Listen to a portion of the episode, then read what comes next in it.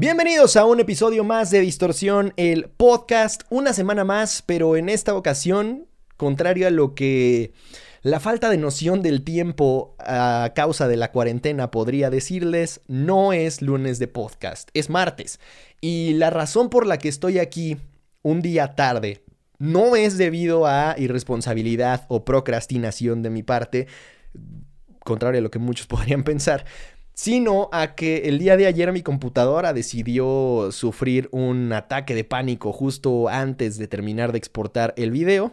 Así que traté de mantener la calma y, dije, bueno, el día de mañana puedo subir el episodio, no pasa nada, relájate, no es para tanto.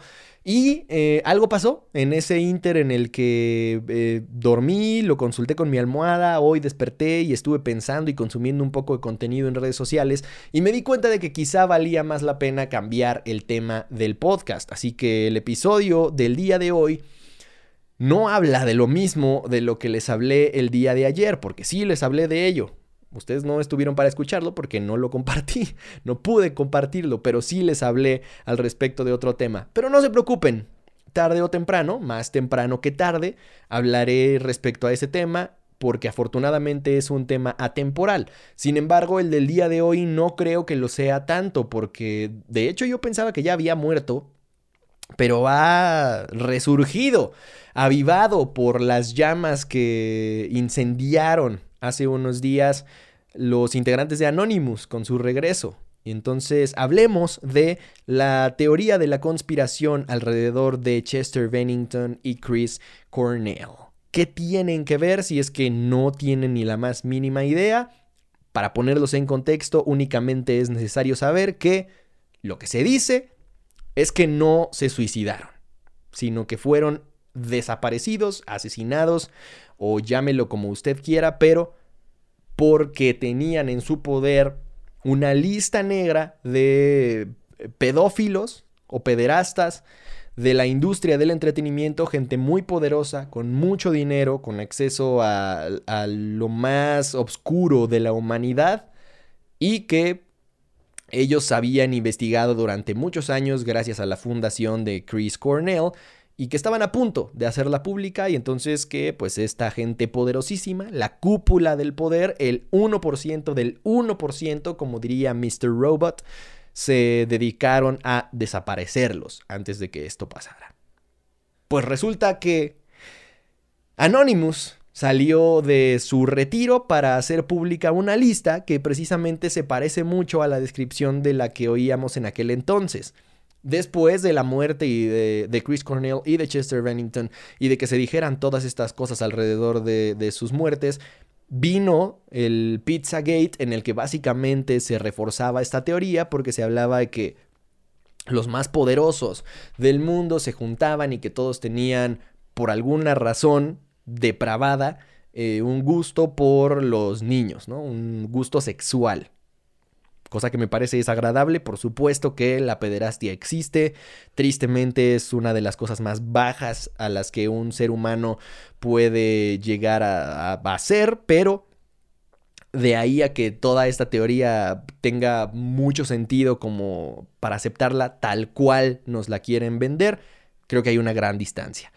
Más adelante les daré mi punto de vista respecto a las teorías de la conspiración, pero para, para, hablar al respecto de lo que se dice de Chester Bennington y de Chris Cornell, pues vámonos por partes. Vamos a hablar respecto a los argumentos de cada uno y después yo daré mi punto de vista al respecto tanto de lo que se dice de ellos como de las teorías de la conspiración. Entonces, Chester Bennington. Chester trabajaba en una fundación, como les decía, que prevenía la explotación sexual de menores en situaciones vulnerables, la Fundación Chris y Vicky Cornell.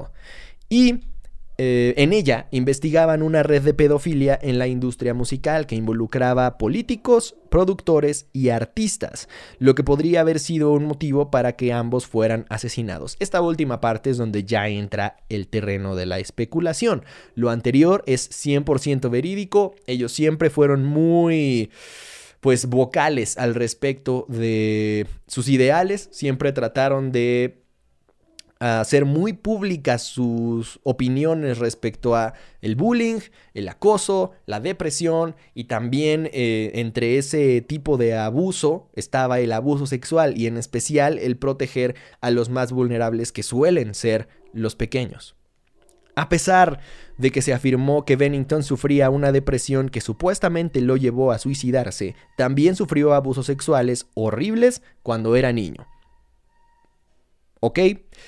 Esto no sé a ciencia cierta si en algún momento realmente lo dijo abiertamente, porque aquí dice que sufrió abuso sexual de un hombre mayor, entre comillas. Yo no recuerdo haberlo escuchado decir que sufrió abuso sexual, tal cual. Pero sí recuerdo haberlo eh, escuchado decir que sufrió abuso, que sufría depresión y fue muy abierto al respecto.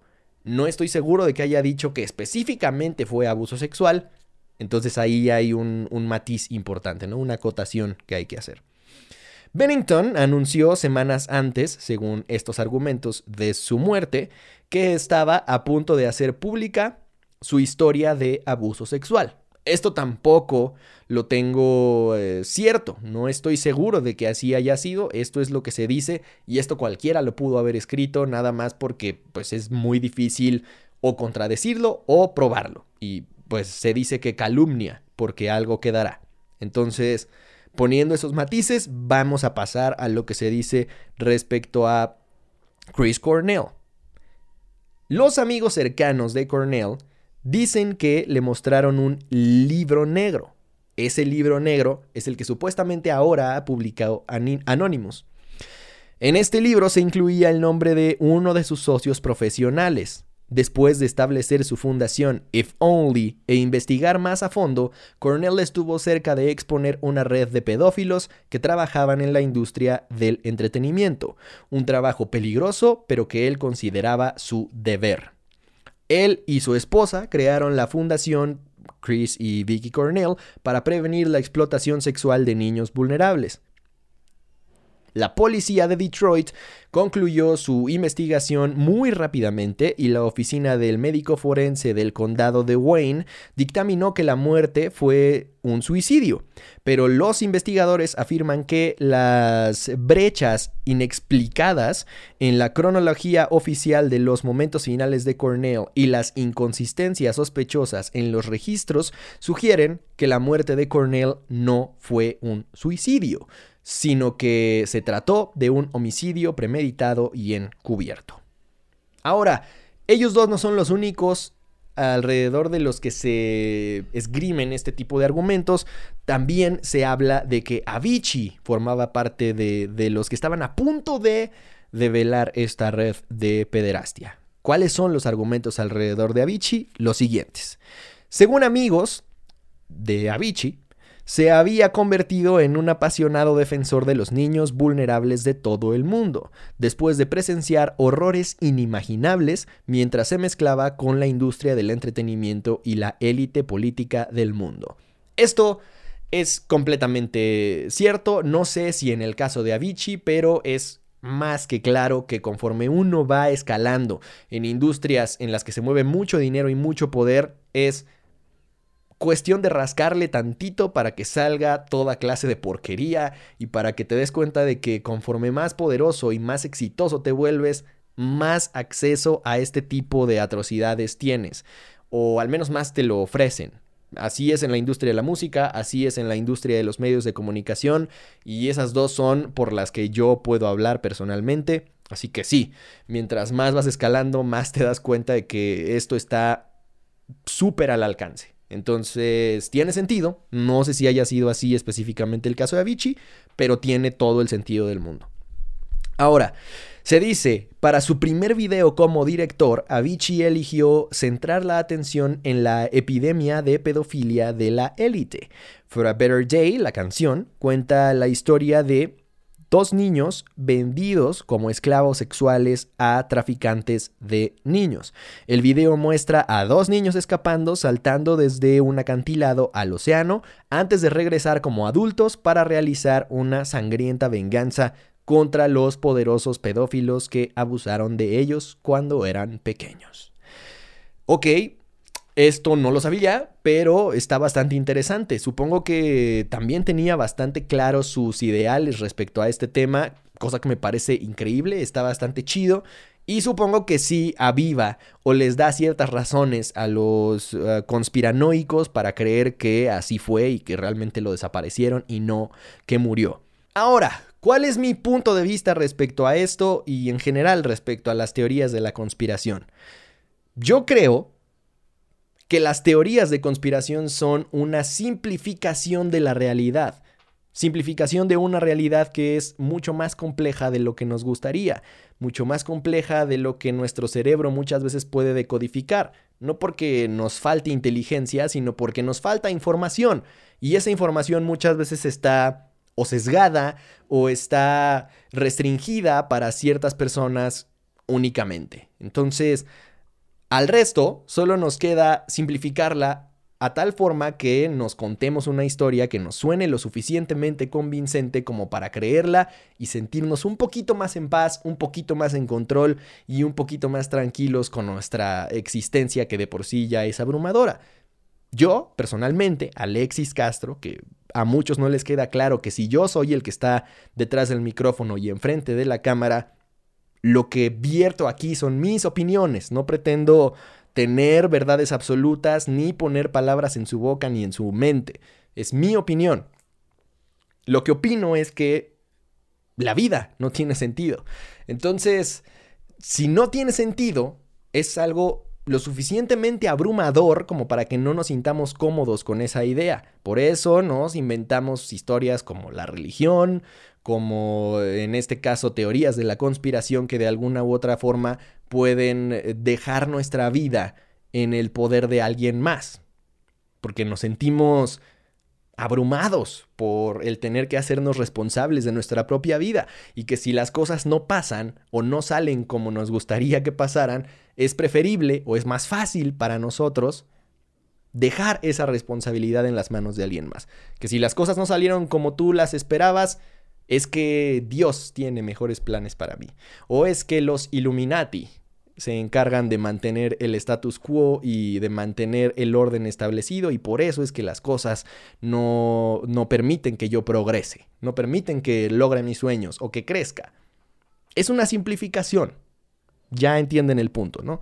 Entonces creo que en, en ese tenor la simplificación termina afectando a cuestiones que nos gusta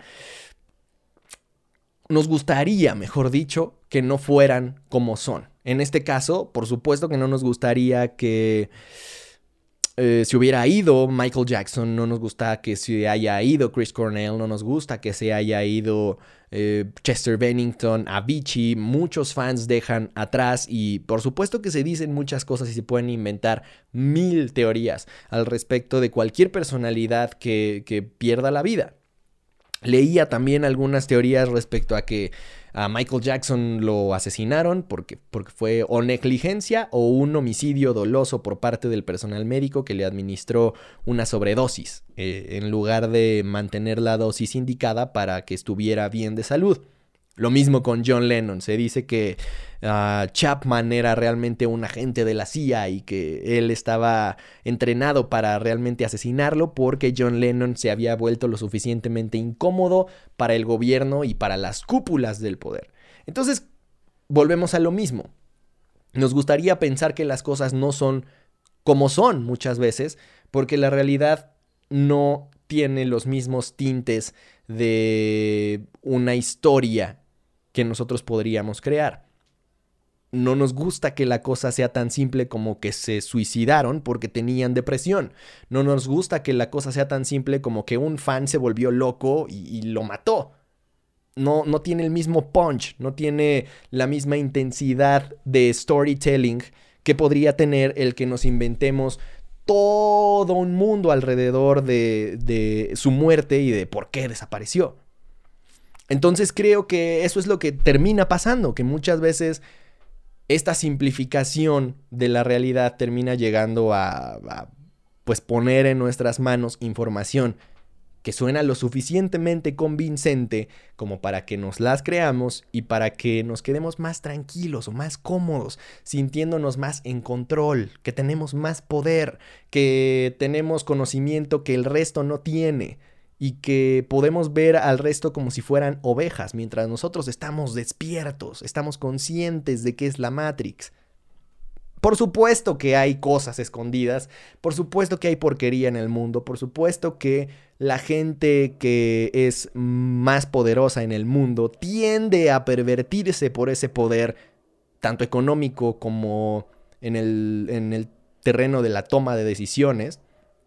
Pero de ahí a que podamos generalizar que todos los poderosos de la industria del entretenimiento son una porquería de seres humanos o que todos los políticos del mundo se reúnen junto con los Rockefeller y la reina de Inglaterra a tomar sangre de bebé los jueves por la tarde en una finísima vajilla de porcelana, pues hay una gran diferencia. Entonces, Tristemente, la realidad es mucho más aburrida de lo que a los humanos nos gustaría y creo que por eso es que terminamos contándonos historias así, porque son mucho más atractivas, venden más, son más interesantes y preferimos contarnos este tipo de historias que aceptar una realidad que es pues más sencilla, más sin chiste, más sin storytelling, más sin chisme de lo que podríamos nosotros crear.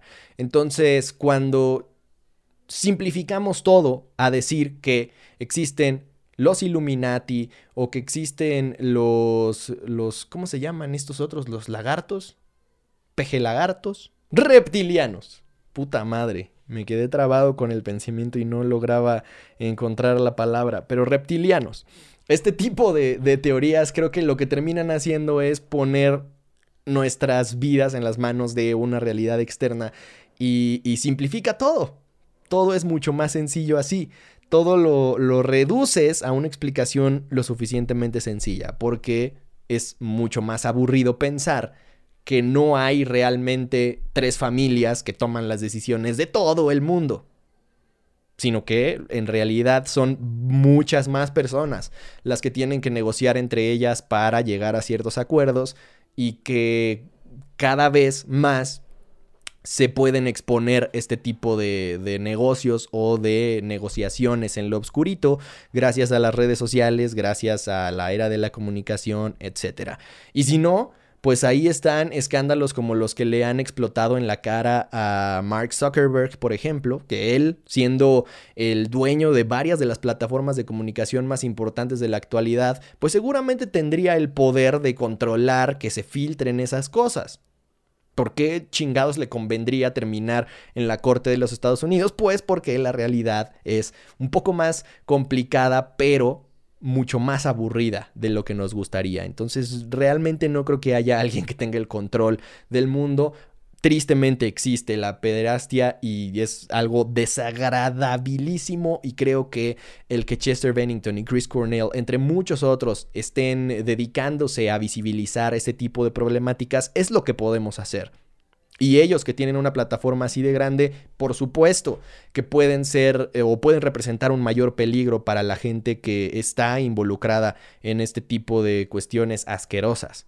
Pero de ahí a que exista algo tan organizado, algo que esté así de bien estructurado y coludido como para que sean capaces de desaparecerlos y de que nadie se dé cuenta, creo que hay una gran diferencia. Entonces pues yo les diría que cuestionen todo. Esa es mi filosofía de vida. Estoy tratando de seguirla al pie de la letra cada segundo de mi vida con cada cuestión que se me presenta. Cuestionen todo. Incluso lo que parece ya no, que no necesita ser cuestionado, eso que parece estar ya establecido desde hace muchos años, es lo que más necesita cuestionarse. Entonces, afortunadamente, hoy tenemos los medios suficientes como para que a pesar de no ser alguien de millones de seguidores, podamos visibilizar ciertos mensajes que creemos que valen la pena y combatir cosas tan asquerosas y desagradables como la pederastia, pero también el racismo, el machismo, eh, la homofobia, todo tipo de discriminación creo que cada vez es menos aceptable y cada vez se visibiliza más gracias a las redes sociales y a la era de la información y la era digital. Entonces, ese es mi punto de vista. Yo creo que la realidad es mucho más aburrida de lo que nos gustaría y por eso tendemos a contarnos este tipo de historias fantásticas. Pero déjenme saber qué opinan ustedes al respecto de esta o de cualquier teoría de la conspiración. Por supuesto que estaré interesadísimo de escuchar o de leer sus opiniones al respecto. Igual y tienen alguna teoría de la conspiración que me enganche y que suene lo suficientemente creíble como para que me vuelva adepto. Pero por favor no me salgan con cosas tan básicas como el terraplanismo o cosas así. A menos de que tengan argumentos realmente convincentes. Entonces los estaré esperando. Por ahora, los dejo. Nos escuchamos el próximo lunes. Ahora sí, en tiempo y forma, con otro episodio de Distorsión el Podcast. Les agradezco que hayan hecho clic en este, a pesar de que haya salido un día tarde. Les recuerdo que yo soy Alexis Castro. Que el rock y los reptilianos los acompañen.